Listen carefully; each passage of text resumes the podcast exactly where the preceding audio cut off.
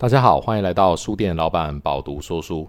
书店老板今天要分享的书是《富者的态度：关于工作、投资、关系、金钱的正确心态》。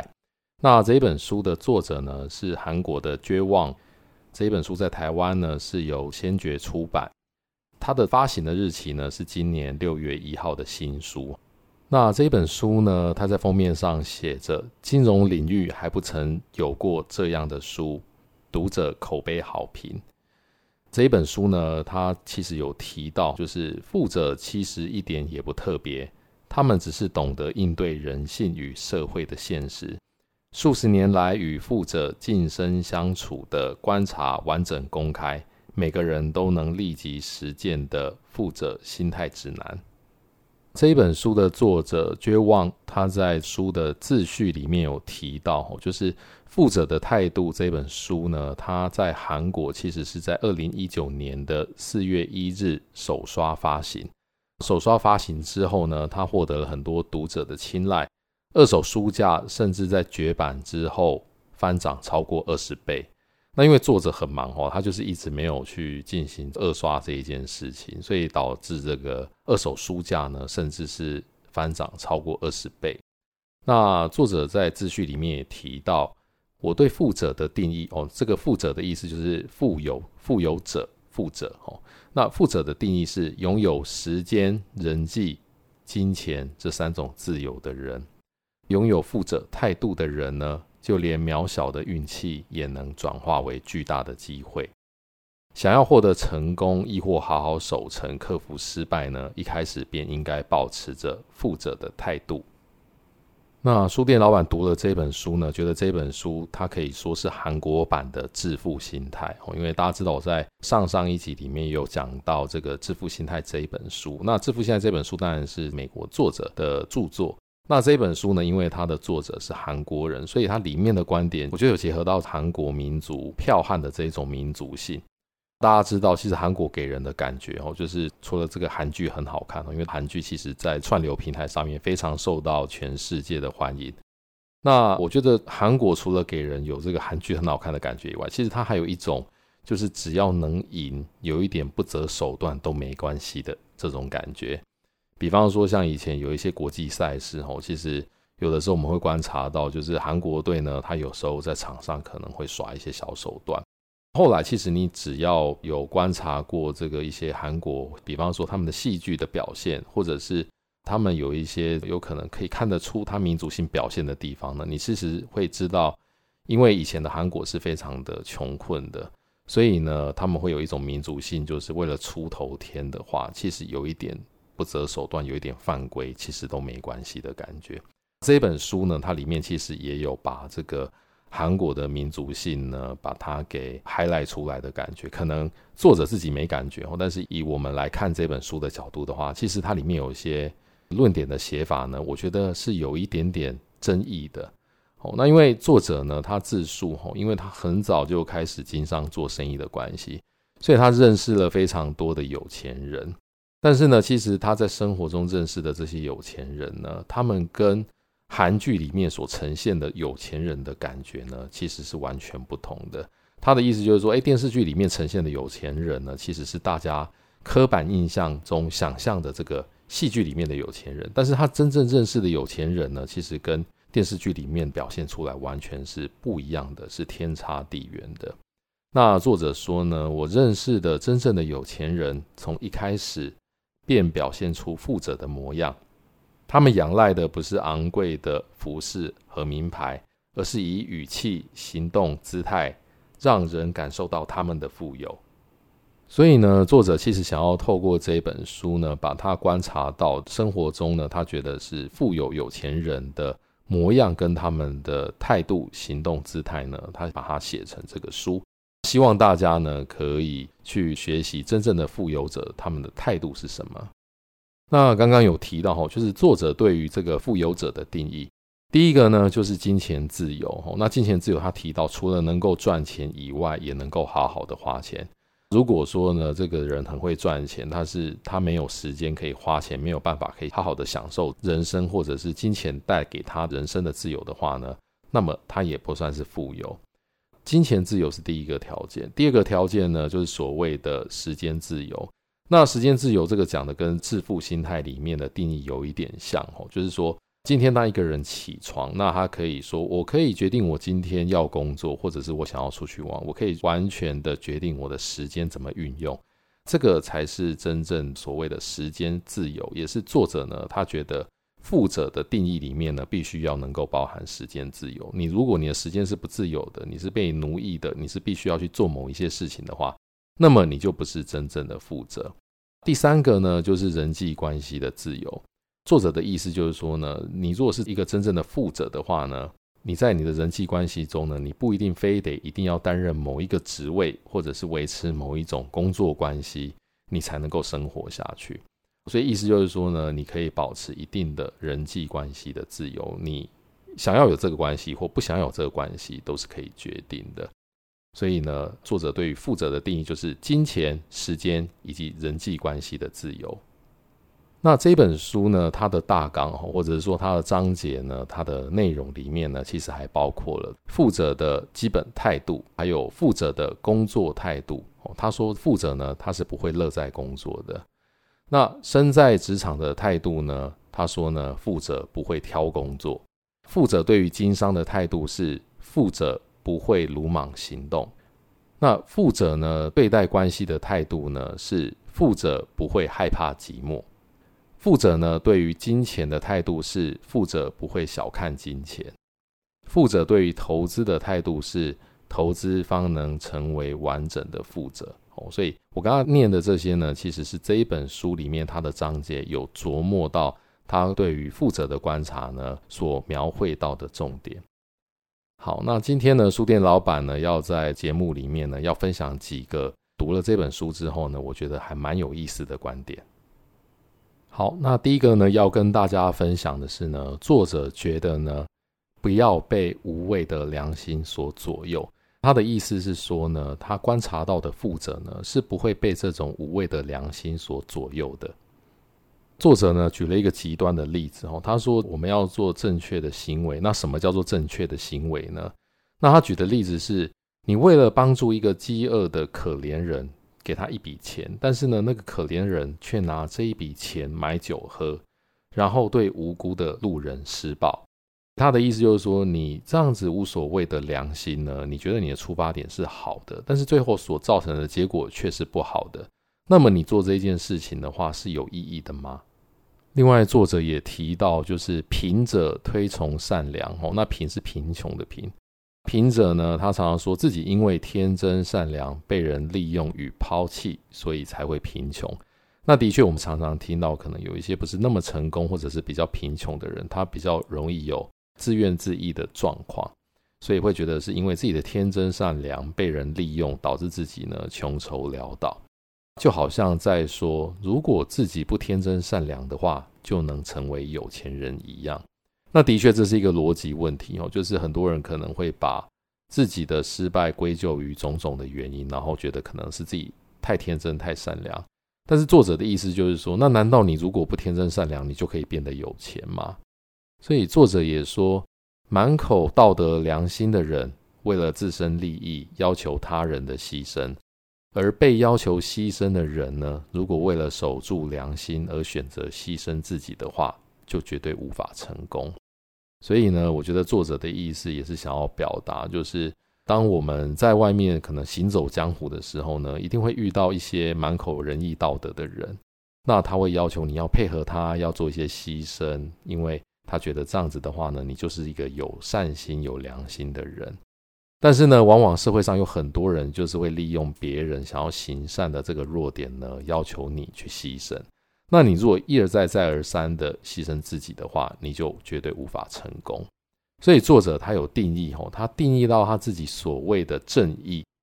他觉得呢，所谓的正义就是对自己有利的事。所以这句话是不是听起来蛮有韩国的民族性的感觉？所谓的正义呢，就是对自己有利的事，抛弃守护别人强求的良心，等同正义的想法吧。那种想法只会让自己变成别人的牺牲品。哦，所以言下之意呢，作者是要大家要生活下去的话呢，你必须先顾自己，你必须先做对自己有利的事情。等到你可以发展出自己一定的力量之后呢，你才有资格来说，哎，我想要行善，我想要做善事，我要成为一个更有良心的人。哦，有一点是这个感觉。所以作者呢也特别举哦，就是在围棋世界中有这么一句话：“我生，然后杀他。”意思是自己要先能够生存下来，才能攻击敌人。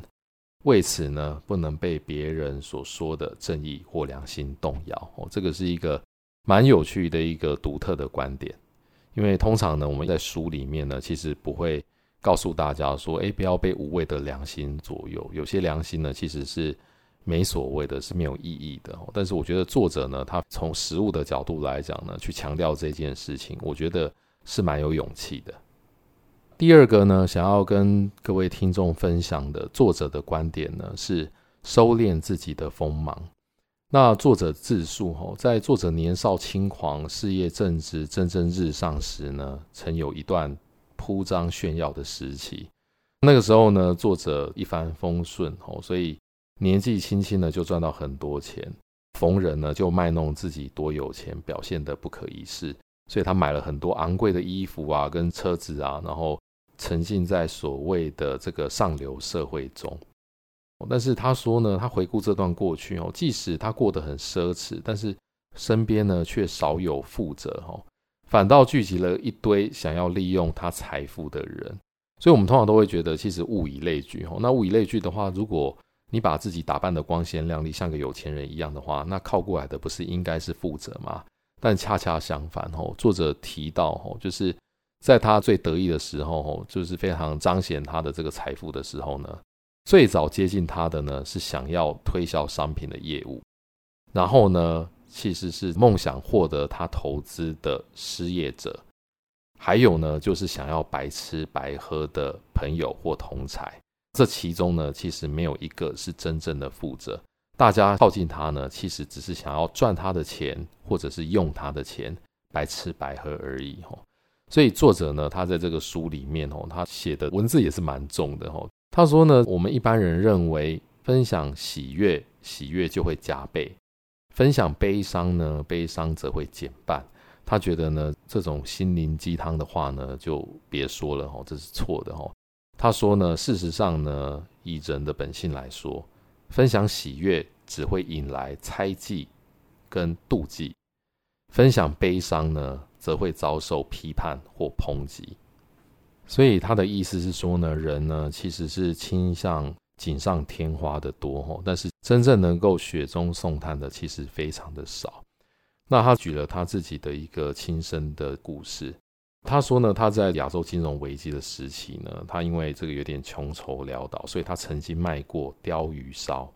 那个时候，作者是以低价购买旧货商不要的模具呢，去做修理，哦，就是不要的把它修理好，可以用就好了，装置在手推车上面。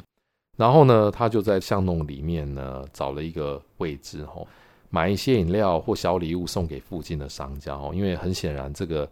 摊商的位置呢，可能不是合法的位置哦，所以他就买一些小礼物送给这个附近的商家。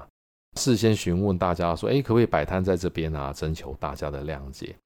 那他说呢，起初呢，附近的店家呢都称赞他哦，说一个年轻人愿意在这么艰难的时期呢自食其力哦，然后买这种简陋的这个器具，自己把它修理好，然后在这边做生意呢，真是勤恳懂事啊。所以呢，开始店家呢是支持他让他做生意的哦。结果作者说呢，他的鲷鱼烧后来开始大卖之后呢，区公所就派来了拆迁小组。那拆迁小组呢说的话呢，其实深深的伤了他的心哦。他这么说哦，就是附近商家检举你的摊位，所以呢，我们不得不要求你离开哦。而且重点是什么呢？重点是检举的人不是只有一两位而已。所以呢，无论你如何成功赚钱哦，举凡做生意、开公司、投资啊，千万不要把自己的喜悦或悲伤等个人资讯呢告诉别人，也不要买名牌炫耀哦。因为大家通常对你友善的时候呢，其实可能是看你穷、看你可怜。等到你成功了呢，其实大家可能会眼红，巴不得把你给拉下来。所以大家是不是有感受到这个韩国的民族性实在是蛮强烈的？就是大家为了求生存呢，其实有的时候可能表面上你的感受跟实际上呢，周遭的人的作为呢是另外一回事。所以作者呢特别警惕哦，就是越卖弄自己的话呢，只会带来越多的敌人。与其努力让大家喜欢你，倒不如让大家不讨厌你就好了哦。就是你不要去。太过于招摇，太过于高调，然后让大家觉得好像喜欢你。事实上，你这么高调招摇的话呢，会靠近你的只是想要利用你的钱的人而已哦。大家并不是真的喜欢你，所以你倒不如低调一点，然后活得让大家不讨厌你，你反而可以过得更自在一些。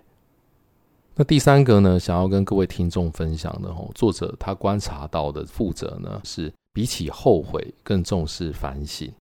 作者说呢，一般人常常后悔，然后说着类似像这样子的话，就是早知道当时不要这么做，现在就不会变成这样。早知道那个时候如果怎么样的话呢，那我今天呢早也飞黄腾达，不会穷愁潦倒这一类的。但是作者呢，他说他观察到的负者会说什么呢？负者通常会说，当时那么做不对的话，下次应该这样子做，或者是。那么做不对的话呢，我们未来要怎么做呢？一定可以更好。借此呢，自我反省。那我个人呢，针对作者说的这些话呢，蛮有感触的。因为我个人也蛮常观察我身边呢，我觉得很成功或者是值得学习的人。通常呢，这些成功的人呢，我们不太会看到他表现出后悔的情绪。那成功的人呢，他们 always 是往前看的哦，所以我们会比较常看到他表达。诶，明天要做什么？明天要怎么做？下一次要怎么做？我们可以把事情做得更好。所以我觉得呢，其实成功的人呢，永远都在找寻成功之道。基本上呢，他们是没有什么时间在后悔，也没有什么时间在往回看的。已经做过的事情呢，检讨过之后呢，都会变成 action item。这些 action item 就是以后怎么做会更好。所以呢，我在这边也蛮希望可以勉励大家呢，我们 always 要看未来。要往前看，不要老是去想过去的事情，因为已经发生的事情呢，其实是无法改变的。能够把握的，其实只有未来而已。所以呢，如果各位脑海中有闪过后悔的念头呢，千万不要再去纠结，不要再陷入这个后悔的情绪里面，然后在那边想着啊，过去如果不要怎么样就好了。你如果有出现后悔的念头呢，不妨把它就直接转化为反省吧。那这个反省呢，一定要 action item。那你一定要记得，未来我们应该要怎么做，可以让未来更好，不要再发生一样的问题。好，那最后一个要跟大家分享的是，我觉得看这本书我也是蛮心有戚戚焉的，就是作者提到哈，他观察到的所谓的富有者呢，其实他的人际关系呢，通常都维持得很单纯。作者提到哦，就是人们呢普遍认为广结善缘才会成功，但是呢，我认识的富者们呢却不是这样，反而很多富者呢都是所谓的边缘人哦。那其实，在比较早期的一些心理测验或心理分析的结果呢，好像会比较赞赏这个所谓个性外向的人。为什么呢？因为个性外向的人呢善于结交朋友。也有一句话说，人脉就是钱脉。你如果交了更多朋友的话呢，你可能是更容易成功的。那之前也有一些大家可能也听过的说法是，这个人呢，基本上只要到了一定的年纪之后呢，其实就不是靠着努力工作赚钱了，而是靠着人际关系赚钱。你认识的人越多呢，你的机会越多。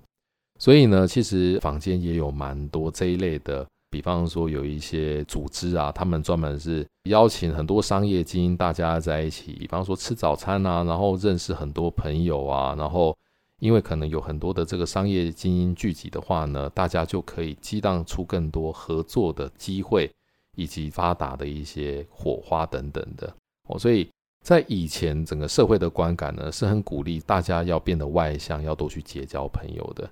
但是其实呢，大家有没有发现，就是近期在这两三年的时间呢，其实也有一些研究呢，它呈现出相反的结果。反而有些研究说呢，其实包含在欧美很多成功的创业者呢，或者是高阶的经理人呢，他们事实上呢是很少花在社交上面的哈。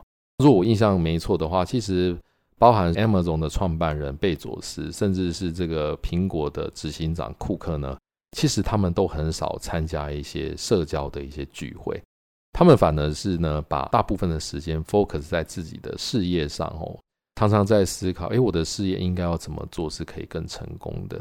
甚至像我知道 Bill Gates 呢，他每年都会有一定的时间呢是闭关的哦，他就是在那一段时间他都不跟外界联系。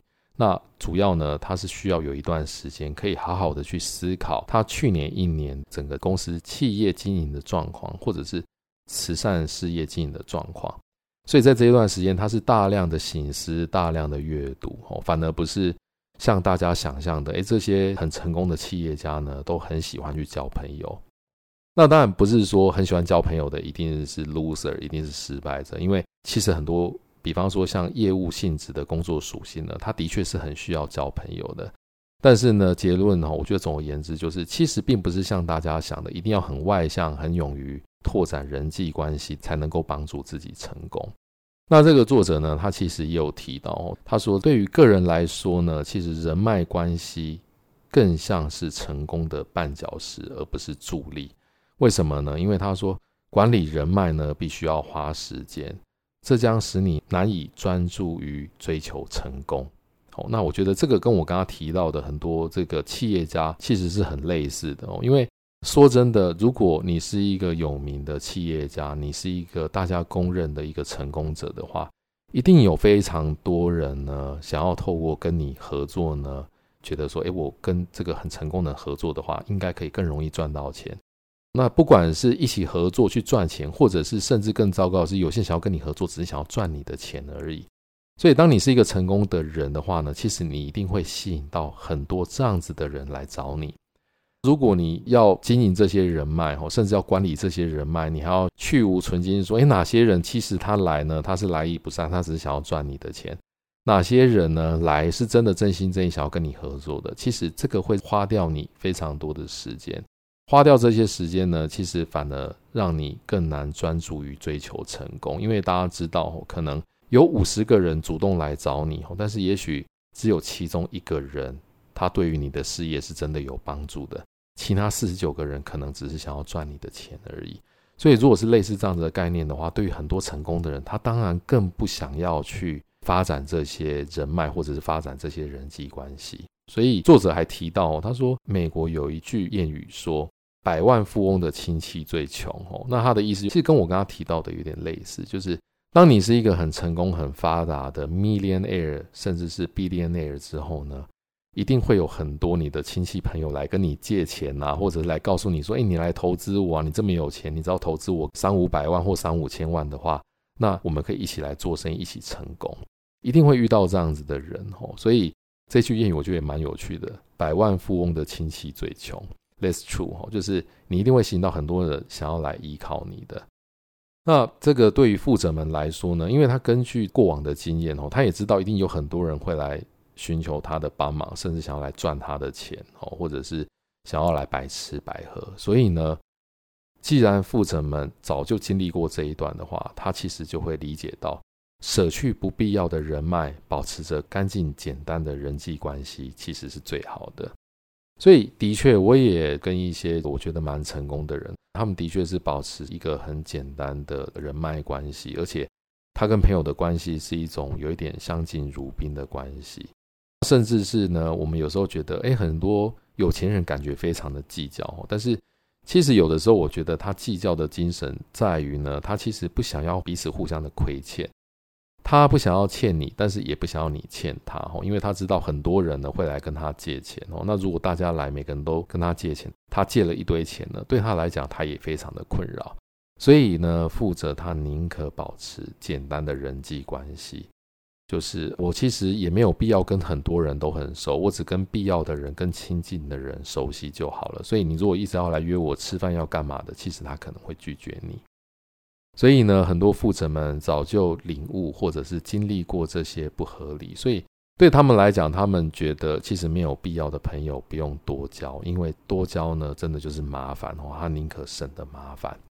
所以呢，他们奉行的是一种个人主义，以尊重他人的态度建立没有负担的人际关系。我觉得作者他这段写得很好，建立没有负担的人际关系。其实我觉得这个真的是一个蛮好的一个建议。有时候人际关系有负担的话，会让人觉得不轻松。越是成功的人，越是有很多人会送你东西。你收下这个东西之后呢，你又必须得记得说，诶，那我以后我也要在适当的时机呢回送给他。那其实这样子负担的人际关系呢，如果它只是一个单纯的礼尚往来的话，其实好像又不是这么必要。因为你花一点钱送我东西，我花一点钱送你东西，这样子其实只是增加一个人际关系管理的麻烦哦。所以我们有时候会观察到有一些成功人士啊，其实你要送他东西，他是不收的。为什么？因为第一个他也不缺这些东西，那第二个是他还要去管理，然后还要去记录这些。人际关系的往来呢，他们可能也觉得麻烦。像前一阵子我有分享 NVIDIA 的执行长黄仁勋先生哦，然后大家可能也知道，就是他都是穿着这个黑皮衣嘛。后来呢，报章新闻里面呢也有提到说，其实很多成功人士他的穿着都很简单，他每天都穿一样的衣服，甚至是一模一样的颜色。我举例，比方说像苹果的创办人贾伯斯先生哦，他以前最常穿的就是。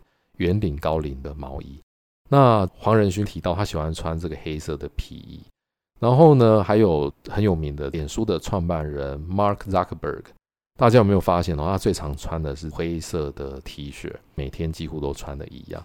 那为什么他们要尽量让他们的生活简单嘛？其实跟刚刚提到的这个单纯的人际关系是很接近的。为什么？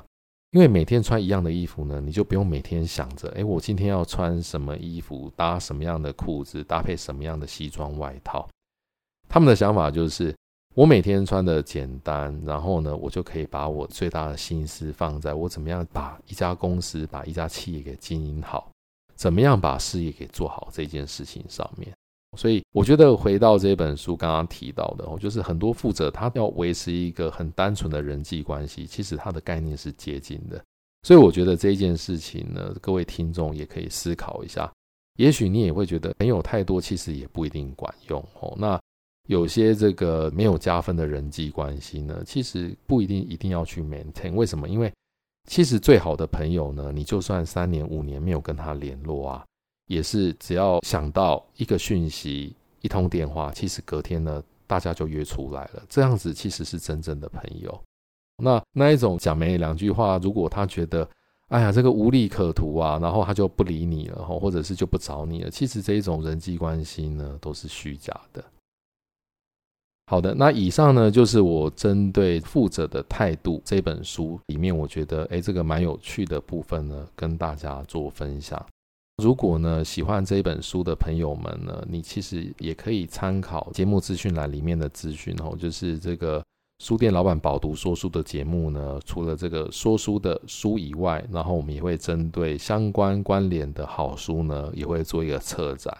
所以不管是你喜欢这一本书，或者是喜欢我们所策展的其他的书呢，你都可以参考资讯栏里面的资讯，然后可以使用折扣码。用很优惠的价格呢，在 Pubu 电子书城做购买。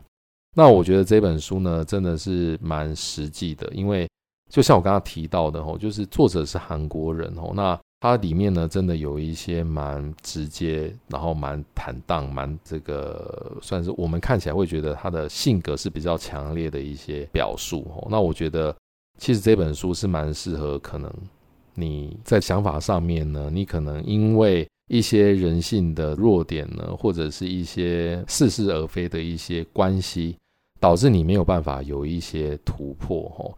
那其实这本书里面讲的负责，并不是完全跟财富所最直接的关系哦，应该这样子讲，因为他提到的就是他觉得负责的定义是金钱、时间跟人际关系的自由，所以并不是说一定要去追逐财富的最大化。所以我觉得他也定义了一种。新的所谓的富者的一个定义，哦，就是绝对不是金钱最大化。所以对很多人来讲呢，其实钱不一定要赚到非常的多。那重点是，如果你也认同这个作者他对富者的定义，希望有一个金钱跟时间跟人际关系的 balance，这样子所定义的富者的话呢，其实你很适合来看这一本书。